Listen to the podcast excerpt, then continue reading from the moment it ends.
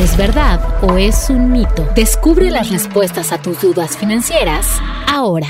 Los mexicanos tenemos cada vez más tarjetas de crédito.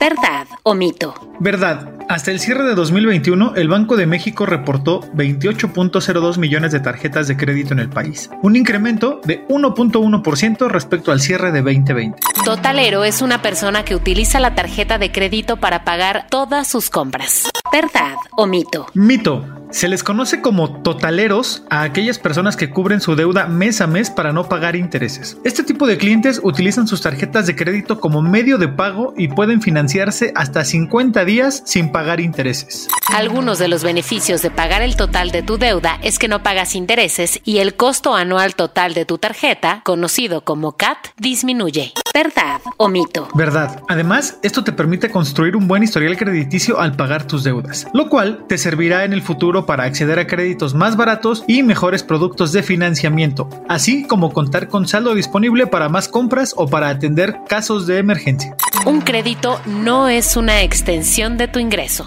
¿Verdad o mito? Verdad. Juan Luis Ordaz, director de Educación Financiera de Citibanamex, explica que un crédito es una obligación por la cual debes responder. De no hacerlo, incurrirás en registros negativos en el buro de crédito. Y recomienda también programar los pagos de tus créditos de manera puntual para que las deudas no se salgan de control. México es un país de deudores, pues solo el 20% de los mexicanos son totaleros. ¿Verdad o mito? Mito. Tras la pandemia, los mexicanos se están convirtiendo en clientes totaleros. Más del 50% de los usuarios de tarjeta de crédito optó por no endeudarse, esto de acuerdo con cifras de Banco de México y un reporte de BBVA México. Esto no necesariamente es bueno para los bancos, pues disminuyen sus ingresos por el cobro de intereses.